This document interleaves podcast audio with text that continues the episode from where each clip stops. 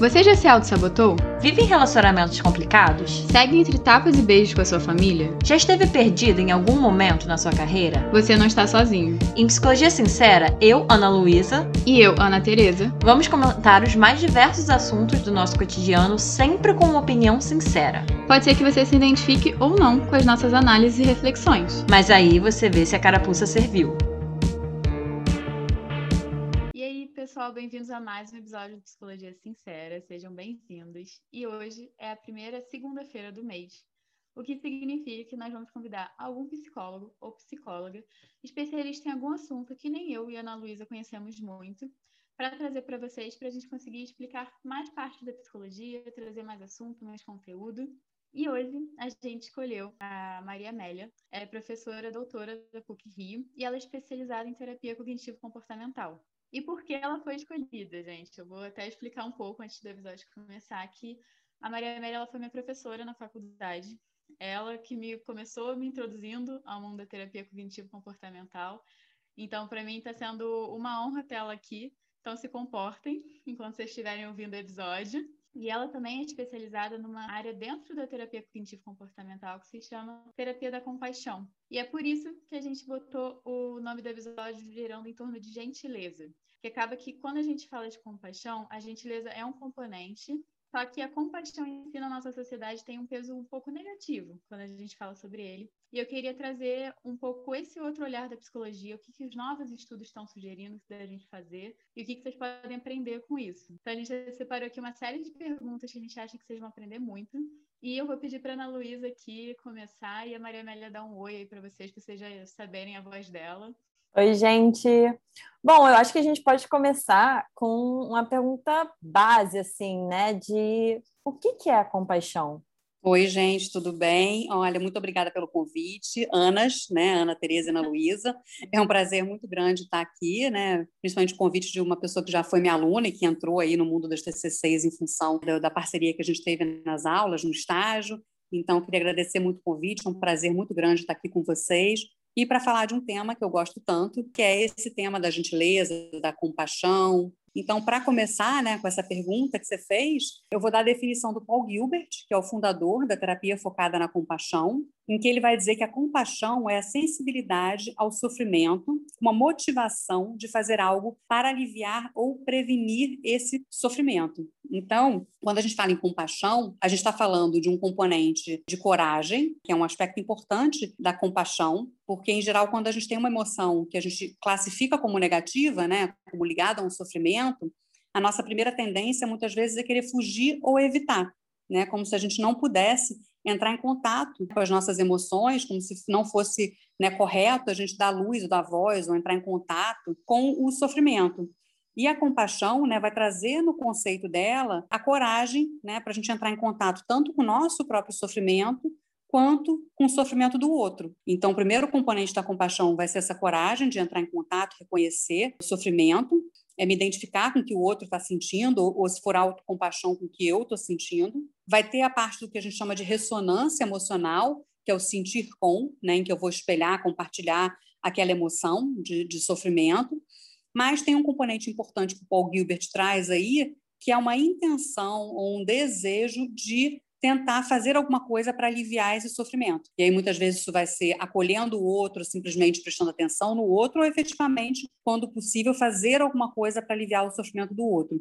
Então, isso é uma distinção entre empatia e compaixão. Né? A empatia, a gente vai né, se colocar no lugar do outro, vai sentir junto com o outro, identificar como o outro sente, como o outro pensa, mas não necessariamente vai ter esse componente de um desejo de aliviar ou fazer alguma coisa em relação aquele sofrimento. Né? E aí a compaixão vai trazer um aspecto de é, uma intenção né, de não só sentir a compaixão pelo outro ou por si mesmo, mas em tentar, de alguma forma, nos acolher ou fazer alguma coisa em relação àquele sofrimento. Já até respondeu a minha pergunta, eu nem precisei fazer, que era justamente a, a diferença entre empatia e compaixão, quando você falou da compaixão ter o agir né, junto disso. E eu fiquei pensando justamente, ah, então Será que essa seria a diferença? E é justamente isso, né, que diferencia uma da outra. É, na verdade, esses são conceitos que se sobrepõem, né? Assim, quando a gente fala numa atitude compassiva, a gente está incluindo aí, né, que a pessoa ela vai sem empatia vai estar tá dentro desse conceito de compaixão, porque a empatia começa né, com o que a gente chama de flexibilidade cognitiva, que é eu conseguir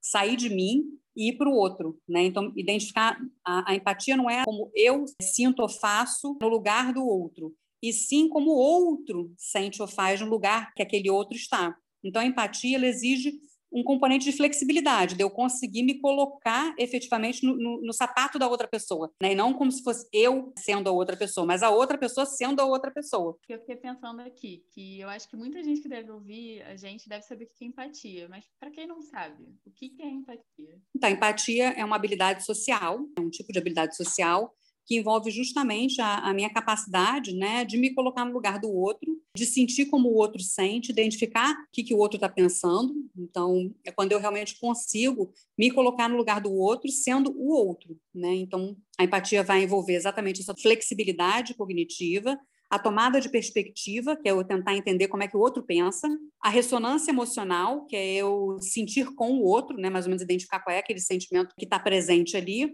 e um componente verbal, em que eu devolvo isso para a pessoa validando aquela emoção. Né? Então, esse seria o conceito de empatia.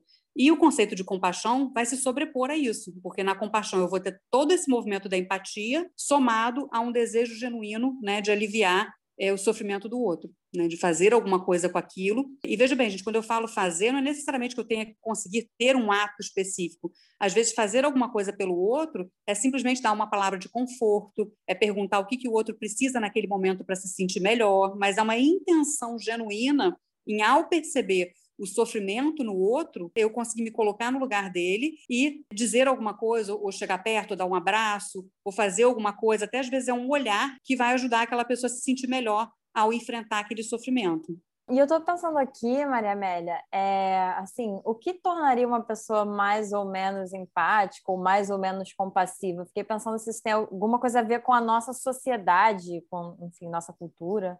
É, tem com certeza, né? Nós somos seres sociais. Então, evolutivamente, é muito importante para o ser humano estar em grupo, né? A gente sobrevive melhor em grupo. Então, é, são habilidades ancestrais que vêm na nossa formação e que faz com que a gente tenha comportamentos que a gente chama de pró-sociais, que são comportamentos que buscam que a gente se agrupe e consiga conviver em grupo. Então, a empatia né, e a compaixão são habilidades muito importantes para que a gente possa conviver em grupo, porque a gente ter a capacidade de identificar o sofrimento no outro, acolher o outro, faz com que a gente consiga ficar mais unido. Então, a gente sai um pouco da gente e se coloca no lugar do outro. Então, tanto a empatia quanto a compaixão são comportamentos pró-sociais que vão contribuir para que a gente consiga conviver bem em sociedade. Você acha que a sociedade de hoje, assim, instiga esse tipo de habilidade na gente ou não? Tá mais pro outro lado?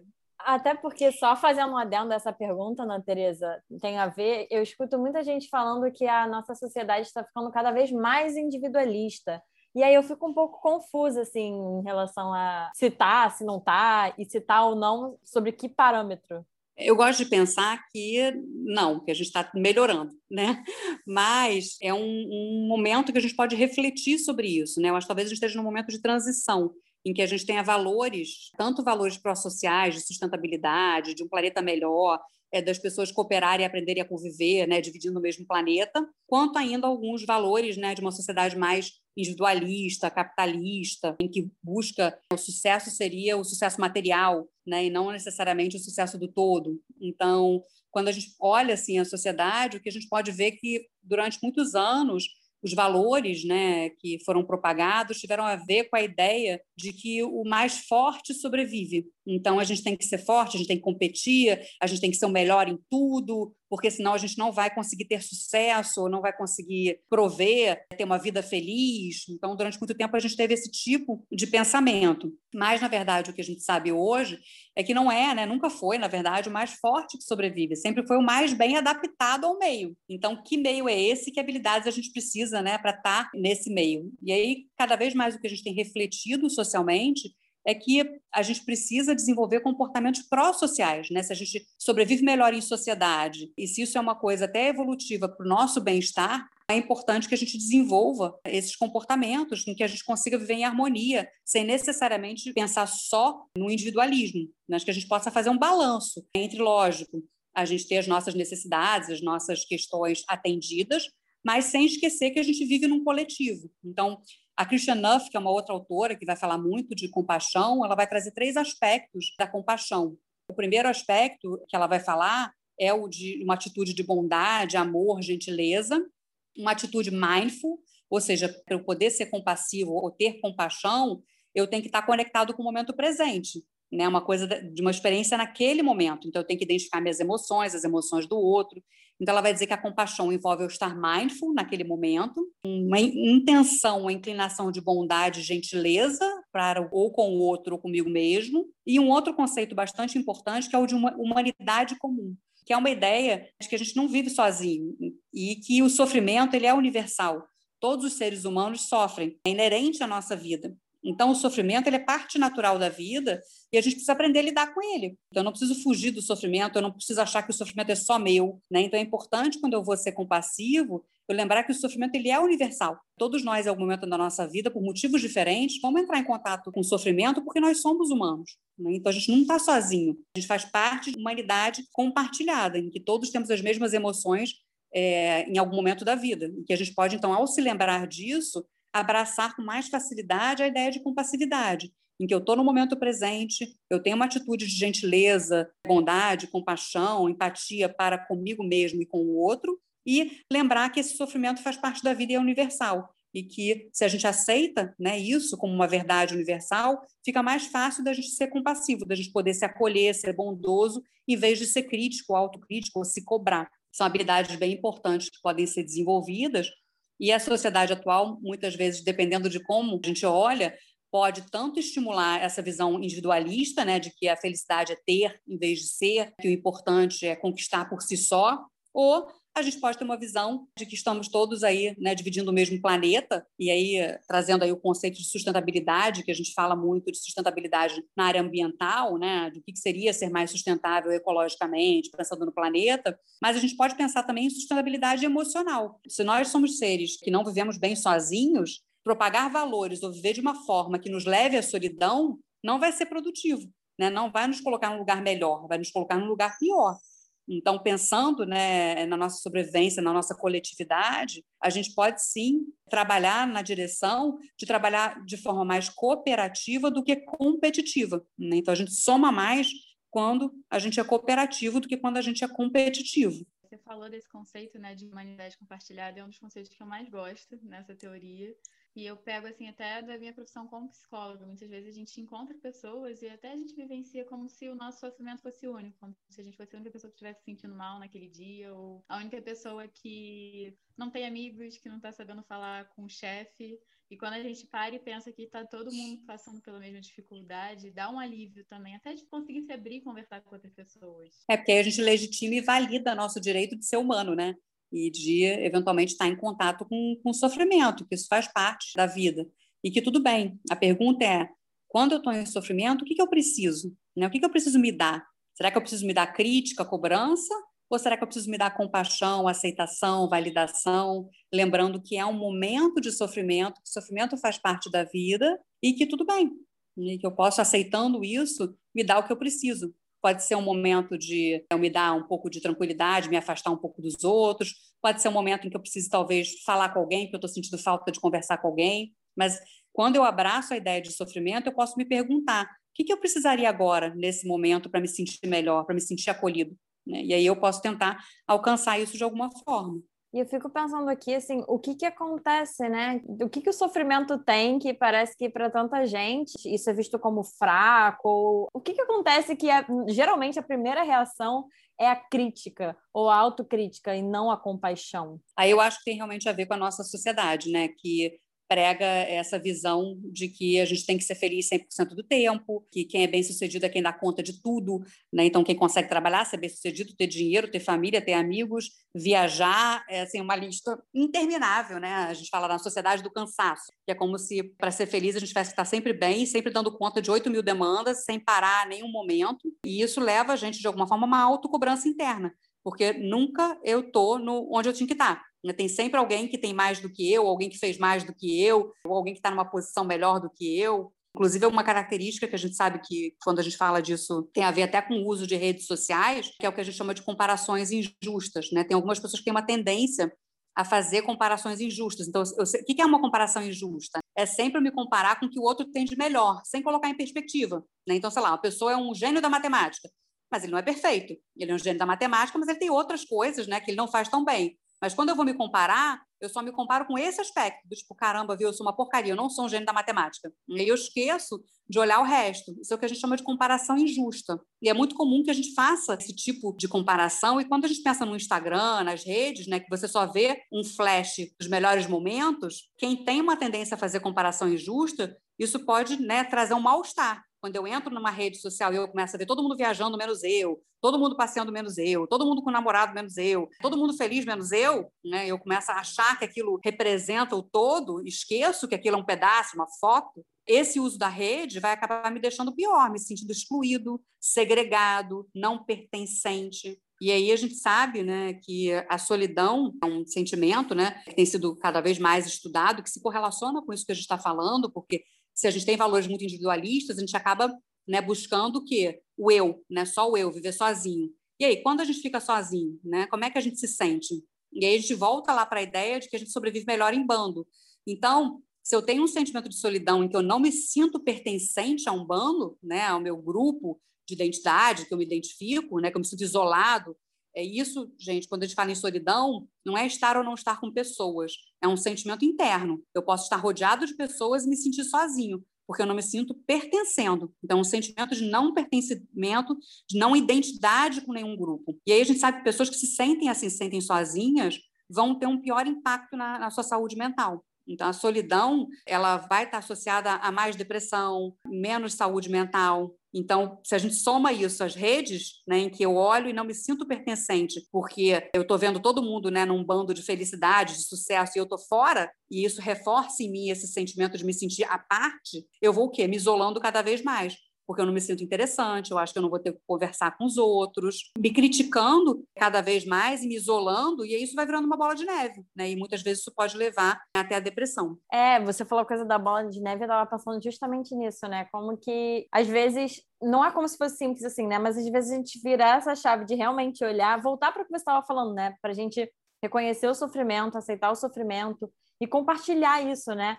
Eu estava lembrando que na. Acho que foi semana passada, uma colega minha, psicóloga, compartilhou no Instagram, né? Você falou do Instagram e eu estava o tempo todo pensando nisso, assim. O Instagram é uma máquina de fazer a gente se comparar, de fazer a gente se criticar, né? E, bom, eu e a Ana Teresa, a gente está muito nessa fase de início de vida profissional. E aí é uma comparação aqui, é uma comparação ali. A gente quer atingir o sucesso e a fulaninha está fazendo isso. Aí tem Instagram profissional, enfim. E teve uma colega minha que compartilhou uma foto dela, assim, que ela estava com uma cara de choro, né? E basicamente falando, só para mostrar para vocês que nem sempre as coisas estão boas. Enfim, compartilhando o sofrimento dela, né? E eu, eu falei com ela, falei, cara, que alívio ver isso aqui que alívio ver uma pessoa compartilhando, né? Então, é muito complicado, porque realmente parece um ciclo vicioso, mas quando alguém decide se colocar, né, compartilhar um sofrimento, parece que toda essa angústia que às vezes fica, esse sentimento, até que você falou de solidão, né, dá uma aliviada, né? Que dá essa coisa de, ah, tá, não tô sozinho nessa.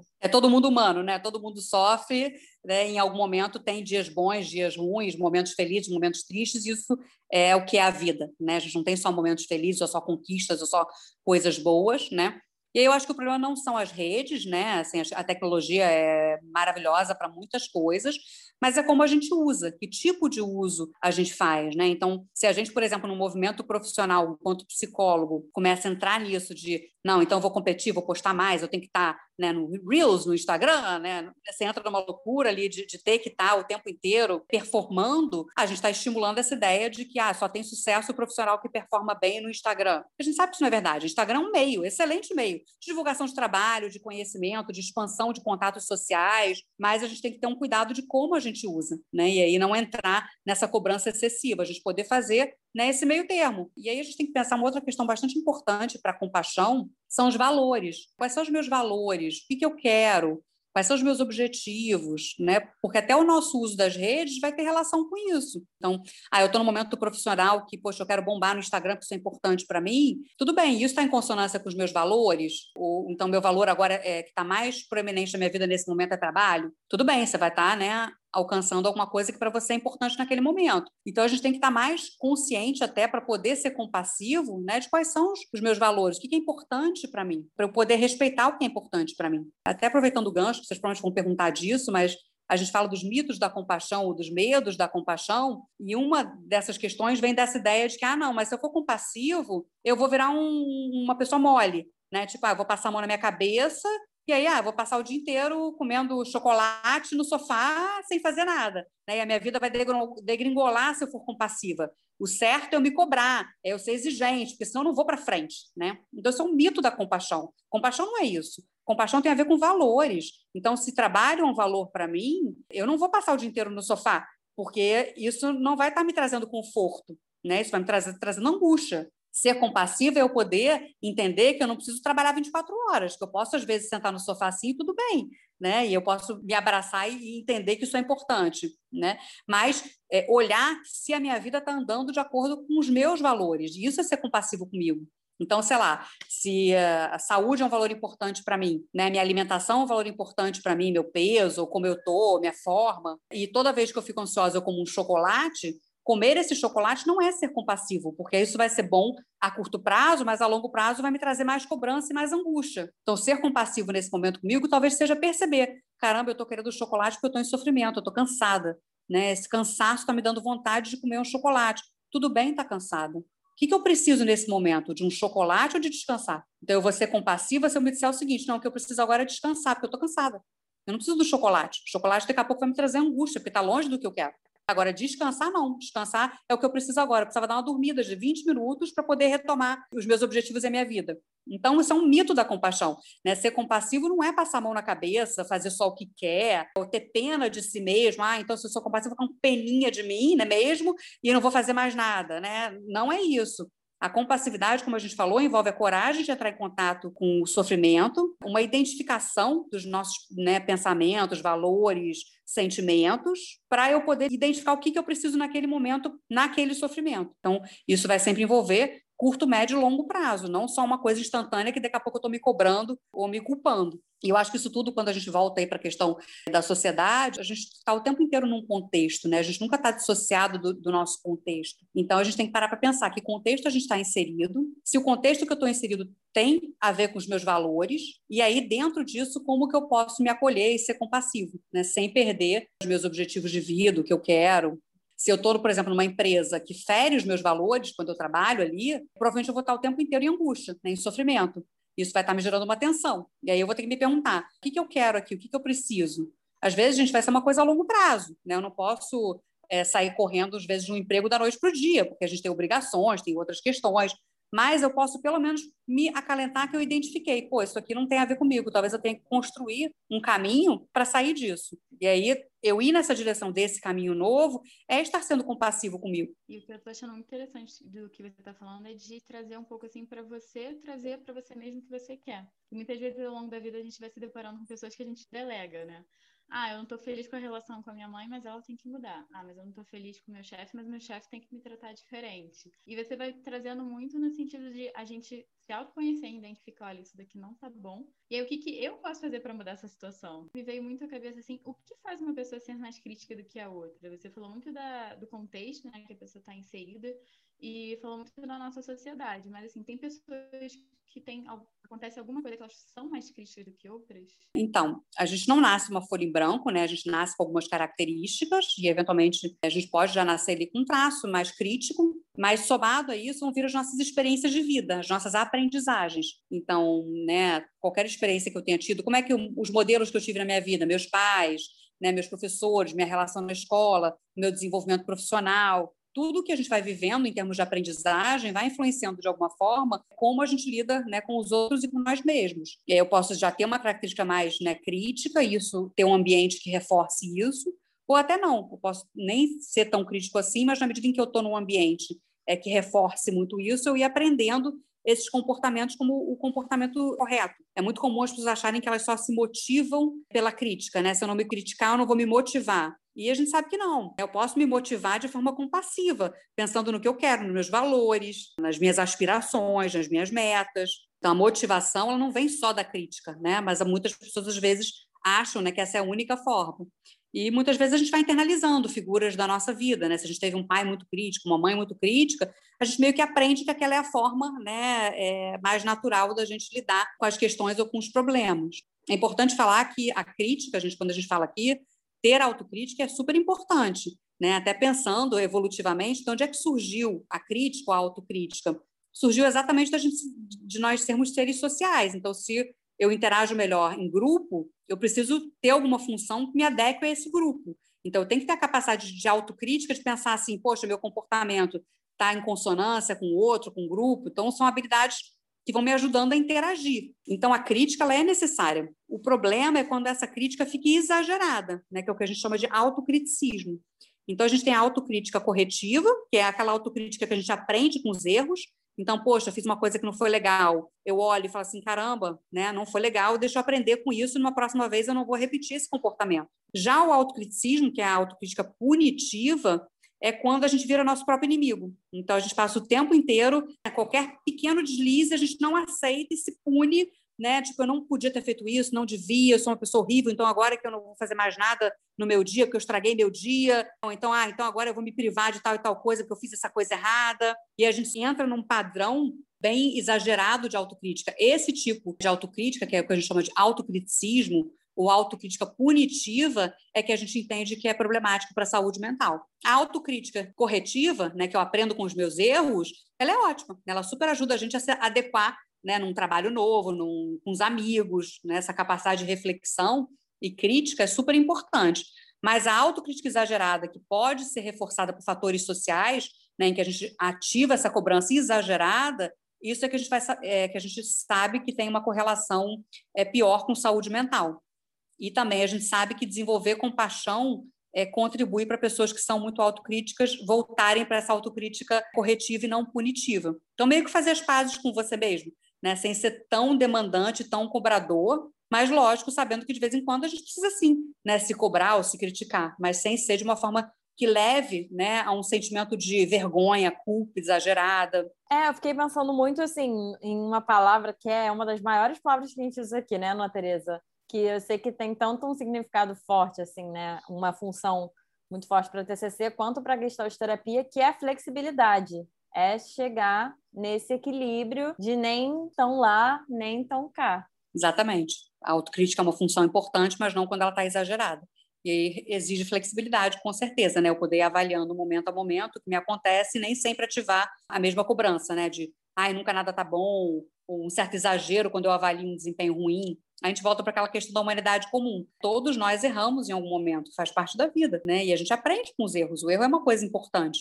Né, quando a gente pensa até no processo né, de educação, de ensino, aprendizagem, a gente não, não deve fazer um ensino punitivo, que a pessoa erra uma conta de matemática, então ela tira zero, ela deve ser banida ou expulsa da escola. Isso não vai levar ninguém a se desenvolver. Agora, a pessoa aprender com os erros, aprender uma forma de estudar, uma forma de entender aquilo para poder se desenvolver, né, vai levar ao crescimento. E eu até fiquei pensando aqui, você falou, voltou isso, né, dessa humanidade compartilhada, e eu fiquei pensando, uma coisa que me veio, por exemplo, uma pergunta que às vezes eu faço para as minhas amigas ou para mim mesma até, de se fosse uma amiga sua, você estaria falando isso? Mas me vem uma questão que eu lembro que eu te perguntei na reunião e eu pergunto aqui de novo, que é se uma pessoa é compassiva com os outros, necessariamente ela é autocompassiva, assim, essa, essa relação tem que estar tá necessariamente, ela está em sintonia ou não, porque às vezes você é muito crítico de você, mas também é muito do outro, então essa coisa da melhor amiga não funcionaria. Não sei se ficou claro, mas. Então, o mais comum é a gente ser mais crítico com a gente do que com os outros. Né? Mais comum a gente ser, quando eu olho para mim, eu vou ser muito duro, mas se eu pensar num amigo, alguém querido, eu consigo ser mais compassivo. Tanto que tem até um dos exercícios da compaixão, que é uma meditação é, do amigo compassivo, que é justamente você imaginar uma situação problemática e aí você imaginar que seria você com um amigo, né? E aí o que, que você diria para esse amigo? Em outro momento, o que, que você diria para você mesmo se fosse você? A maioria das pessoas, quando é ela com ela mesmo, detona. Quando é com um amigo, é super compreensivo. Mas não existe uma regra. Uma pessoa pode ser extremamente crítica consigo mesmo e com os outros também. Então, eu sou crítico comigo, eu sou crítico com os outros, ou eu não sou crítico com os outros e sou crítico comigo. Acho que todas as configurações podem vir a acontecer, mas o mais comum é eu ser mais compassivo com o outro, com um amigo, com alguém que eu gosto, do que comigo mesmo. E aí vai para o próximo tópico que eu acho que tem muito a ver, né? Porque você está falando disso, e eu estou pensando, nossa, é, é realmente a gente desenvolver uma relação com a gente mesmo, né? E aí me vem a relação entre autocompaixão e autoestima. Tem essa relação? É, então, é o que a gente vai entender, por exemplo, quando a gente fala em autoestima, em geral, quando você fala em melhorar a autoestima, muitas vezes você está falando em performance. Então, quanto mais coisas eu conquisto, eu faço bem, mais autoestima eu tenho. Ou seja, quanto mais competente ou capaz, mais autoestima eu tenho. Só que aí o conceito de autoestima fica condicionado a conquistas, né? Se a gente olha a autoestima dessa forma. Quando a gente pensa em desenvolver compaixão e autocompaixão, a gente não vai estar dependendo de uma coisa externa. Né? A gente vai estar dependendo do quê? Da gente se aceitar, da gente se autoconhecer, da gente ser nosso amigo, andar em consonância com os nossos valores, buscar as nossas conquistas, mas dentro de um clima de, gentileza e aceitação. Então, é, a gente entende que a, a compassividade vai ser uma ferramenta mais interessante para desenvolver uma boa autoestima, porque ela não vai ser dependente do, de um fator externo né? Ela vai ser dependente de um fator interno, de eu me aceitar, de eu gostar de mim, de eu ser meu amigo, de eu saber me motivar de uma forma legal. E a gente falou aqui muito sobre o conceito da compaixão, que é ver o outro em sofrimento e tentar ajudar essa pessoa em sofrimento. E a autocompaixão, assim, só para vocês me corrigirem, para ver se eu estou na mesma linha de raciocínio de vocês, seria a gente saber olhar para o próprio sofrimento e saber o que, que a gente precisa para ajudar a gente em sofrimento, a gente mesmo, né, a gente próprio. Isso mesmo, né? O conceito é exatamente o mesmo de compaixão e autocompaixão, só que a compaixão a gente pensa na direção do outro e a autocompaixão a gente vai estar fazendo com, com a gente mesmo. Né? Então, eu vou ter uma atitude mindful para com meus sentimentos, perceber minha emoção no momento presente. Eu vou ter um olhar bondoso e gentil e eu vou lembrar da humanidade compartilhada com o meu próprio sofrimento.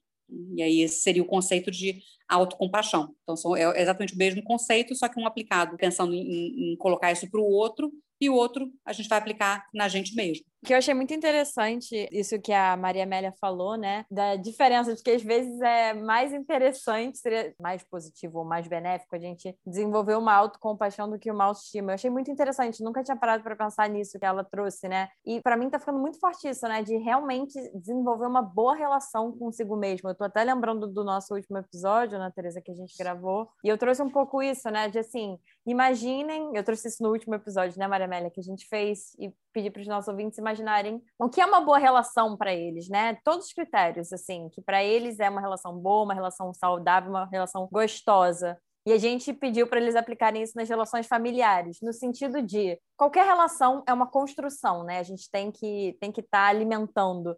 E aí eu achei muito interessante porque eu pedi para os ouvintes fazerem isso e agora eu estou pensando aqui.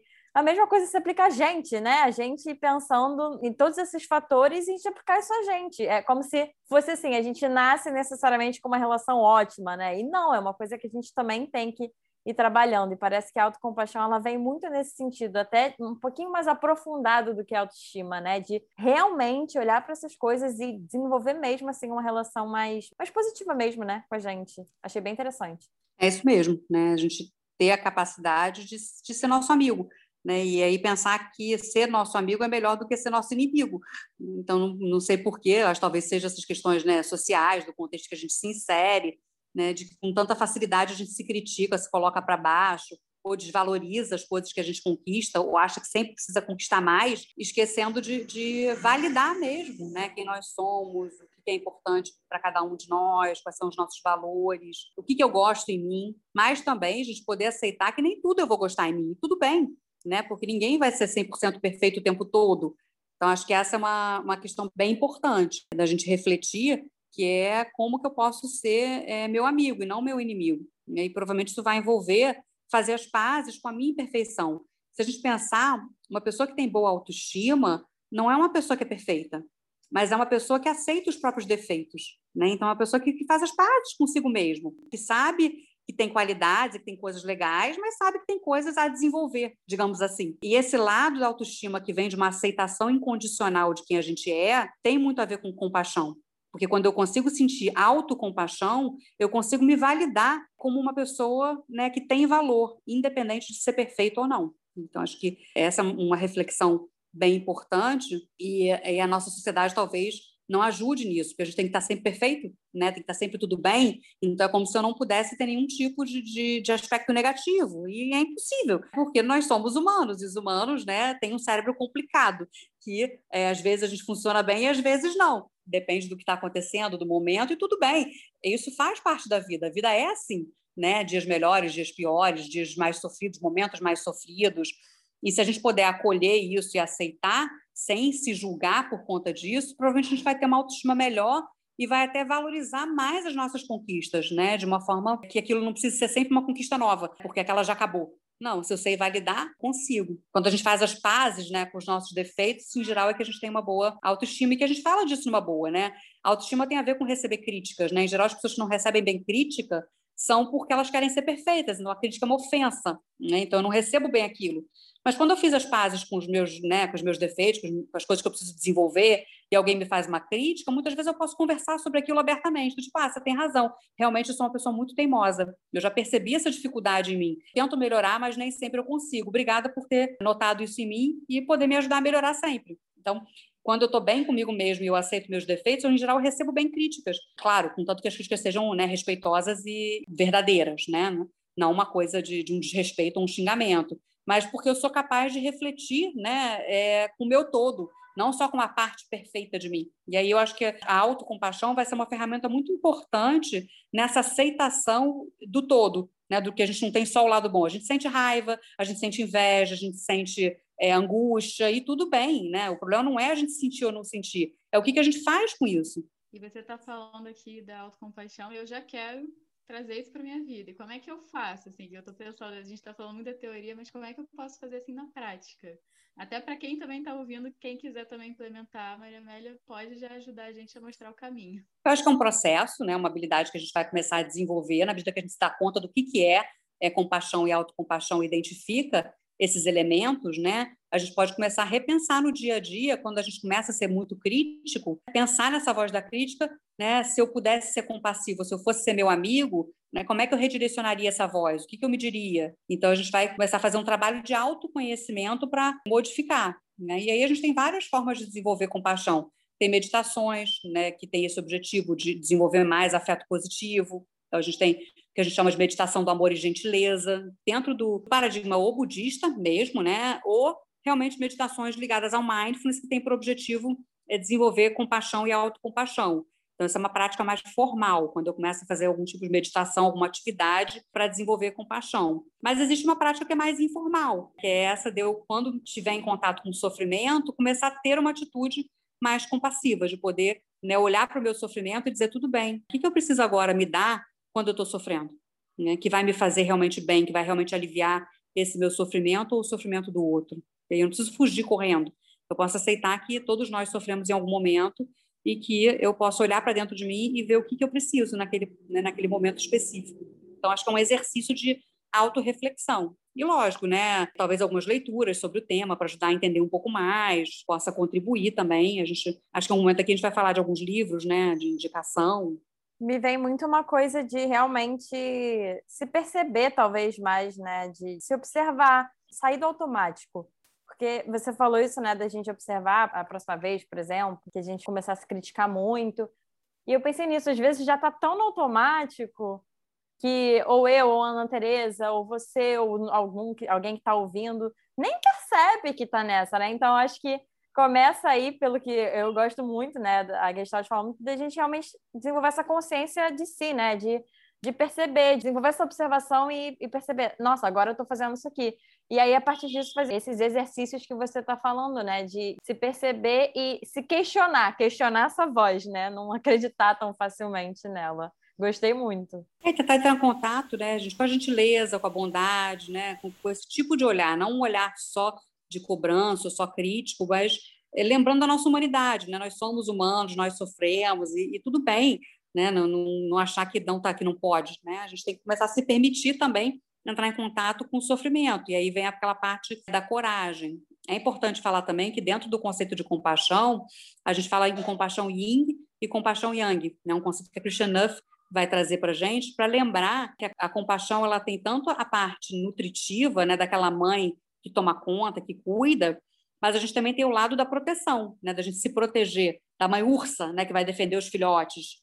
Então, quando a gente fala em compaixão, não é só uma atitude passiva, né, de sentir um sentimento de humanidade comum, de compaixão, mas também muitas vezes vai envolver eu me proteger, eu me defender, eu me colocar. Isso também é ser compassivo, né? Porque quando eu deixo, por exemplo, uma outra pessoa passar por cima de mim, eu não estou sendo compassivo comigo, nem com o outro, porque eu não estou me colocando ali. Então, é importante trazer que a compaixão não é só uma atitude passiva, né? Ela tem esse componente de acolhimento, amor, afeto, aceitação incondicional e validação, mas também tem é, uma questão de proteção, de ter atitudes que levem né, eu andar em consonância com os meus valores e eu também né, me proteger. Então, isso que eles chamam de compaixão yin e compaixão yang, são esses dois lados né, da, da compaixão. E eu acho que é importante falar aqui para quem está querendo entender um pouco mais de compaixão, um outro mito da compaixão, que seria essa questão de só ser, né? Ah, então tá, estou sempre com amor, paz e amor, sempre me acolhendo, né? E aí, né? Qual é o outro lado disso? Então, ficar passivo, sempre, né? Ai, alguém me dá um tapa e eu, ai, ai, amor para essa pessoa. E a compaixão não diz isso, né? A gente ser compassivo também envolve, em alguns momentos, a gente botar limites, para não deixar determinadas coisas é, que são desrespeitosas ou, ou ruins acontecerem com a gente. Também é ser compassivo. Botar limite também é ser compassivo, porque eu estou agindo em consonância de me respeitar me lembra muito uma regra que a gente tem lá na minha formação em gestão de terapia do grupo, né? Que é não ferir e não deixar-se ser ferido. É isso. Né? Exatamente. Né? Então, a compaixão vai englobar esses dois aspectos, não é, não é uma coisa passiva, né? é uma coisa também que envolve uma atitude ativa, né? de quando eu estou sendo compassiva, eu também botar determinados limites ali na minha vida, nas minhas relações, e isso é ser compassivo também. Isso faz parte da, da atitude compassiva, né? de desenvolver compaixão. E você chegou a falar de alguns mitos da compaixão, e eu queria trazer alguns outros que a gente tinha separado, que eu vejo muito isso assim na minha prática como psicóloga, e até conversando com os outros sobre o tema. Eu acho que por isso que eu queria tanto fazer esse episódio, assim, muitas vezes não fica muito claro para as pessoas o que é compaixão ou o benefício, né, de ser compassivo. E aí, um mito que eu trouxe aqui, que eu acho que a Pena não falou, é que muita gente acha que ser compassivo com o outro ou ser compassivo com si mesmo é ter pena. É a mesma coisa que você ter pena. Esse, com certeza, é um mito, né? É, assim, quando a gente se a gente está sendo compassivo, a gente está pensando o que, que né, a gente está pensando o que, que o outro precisa para aliviar aquele sofrimento. Então, eu não estou né, numa postura de vitimizar o outro, de ter pena de mim mesmo, porque isso não me levaria né, a uma atitude compassiva de aliviar aquele sofrimento. Só colocaria aquela pessoa a mim mesmo né, num lugar de vítima. E isso não seria ser compassiva. Compassividade tem a ver com, com um sentimento mesmo de compaixão, de bondade para com o outro, de gentileza, de uma intenção genuína de ajudar. E nunca né, a de colocar a pessoa num papel é, inferior, ou de coitado, ou de peninha daquela pessoa. Então, não, não, tem a ver com autocondescendência, com passar a mão na cabeça. Pelo contrário, até esse lado yang, né, da, da compaixão, quando a gente fala em botar limite, tem um pouco a ver com isso. Então, realmente é um dos mitos da compaixão. Compaixão não tem nada a ver com sentir pena pelo outro. Tem sim a ver com entrar em contato com o sofrimento, perceber o sofrimento, acolher o sofrimento, lembrar que o sofrimento é universal, né, e tentar dar o que a gente precisa ou o que o outro precisa naquele momento de forma respeitosa. E outro mito que existe né, dentro da compaixão é que compaixão é egoísmo. Isso eu ouço muito, assim, ah, eu vou começar a pensar em mim, começar a pensar nas minhas necessidades. Mas eu não estou sendo egoísta? Só um complemento ao que a Ana Teresa ia falar, a minha pergunta lá atrás, que eu falei de individualismo, que eu ouço pessoas falando que a sociedade está ficando cada vez mais individualista, vai um pouco por aí, na verdade, de autocompaixão é egoísmo de ouvir que, por exemplo, nessas lutas sociais, né, por mais inclusão, e que isso seria o um individualismo, porque essas pessoas querem mais, porque essas pessoas ou querem muita atenção, ou querem muito lugar. E aí eu pensei um pouco nisso, né, mas não faz sentido, porque é isso, a gente está querendo abraçar, a gente está querendo incluir mais essas pessoas, mas eu acho que é, essa, esse meu questionamento tem a ver com esse mito, né, de que autocompaixão é egoísmo. Então, hoje, se a gente está sendo mais, mais compassivo, assim, aí a gente fala do outro, né, não seria uma autocompaixão, mas se uma pessoa, por exemplo, está exigindo uma compaixão maior ou alguma coisa do tipo, ou pedindo, né, é, que ela está sendo egoísta, alguma coisa do tipo, e não tem a ver, né? Não, até porque sempre né, a, a atitude compassiva ela vai né, o yin e o yang.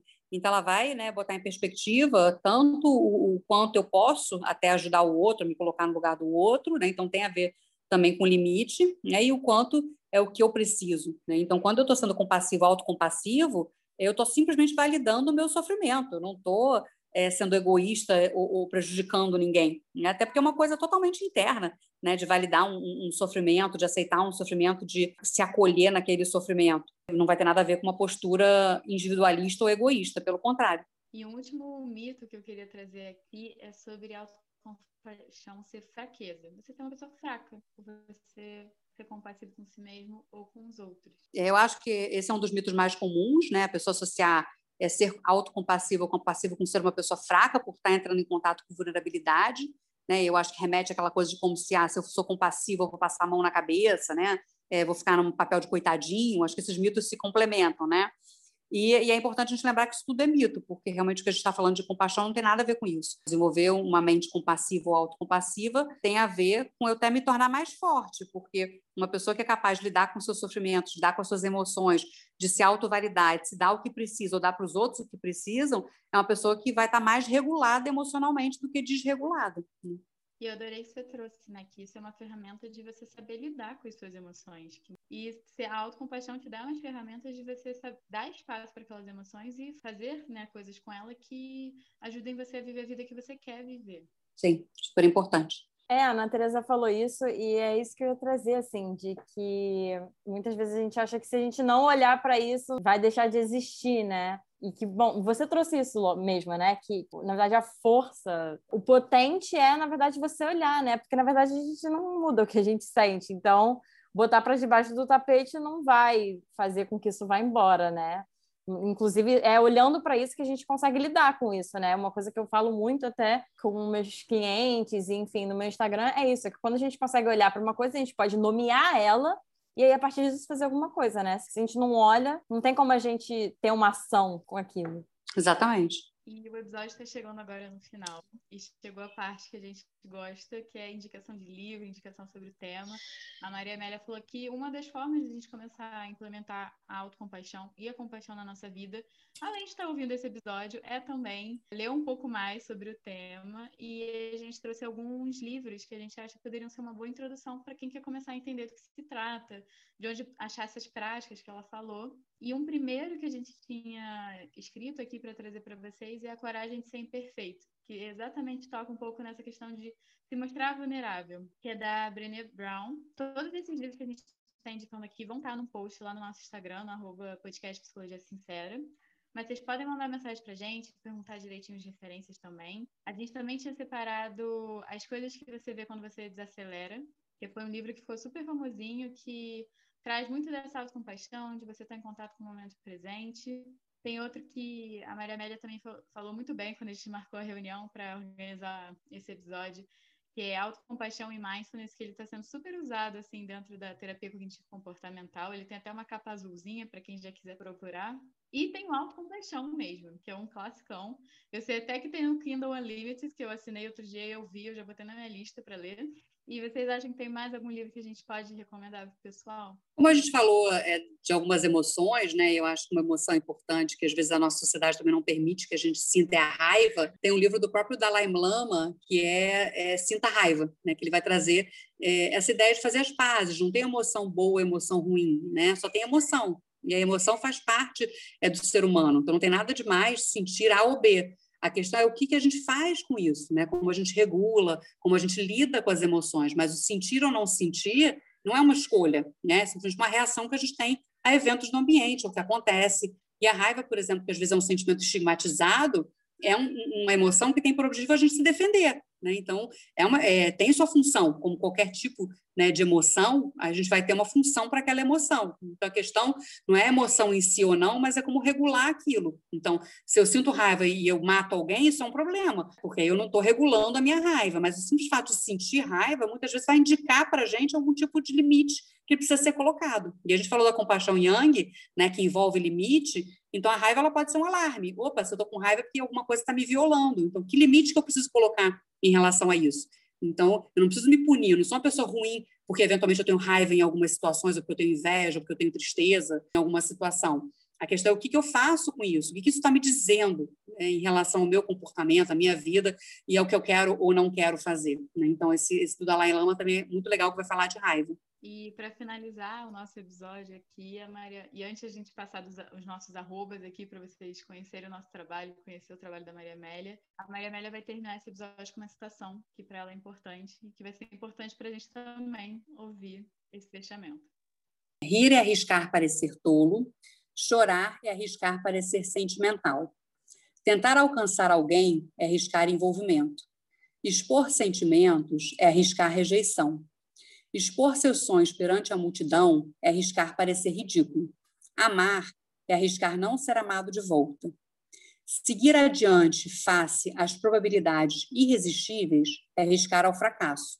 Apenas uma pessoa que corre riscos é livre. Alexandre Lowe. Então, eu gosto muito dessa citação. Acho que traz vários aspectos que a gente falou hoje, né, sobre é, compaixão e autocompaixão, e principalmente o aspecto da coragem, né, da gente poder entrar em contato né, com as nossas emoções, com o nosso sofrimento e poder é, saber como lidar com isso, sem precisar ficar fugindo o tempo inteiro né, da nossa humanidade, quem nós somos. Então, acho que é uma reflexão é, que traz um pouco isso. Ah, eu adorei. Adorei também. Nossa Senhora, vontade de tatuar na testa.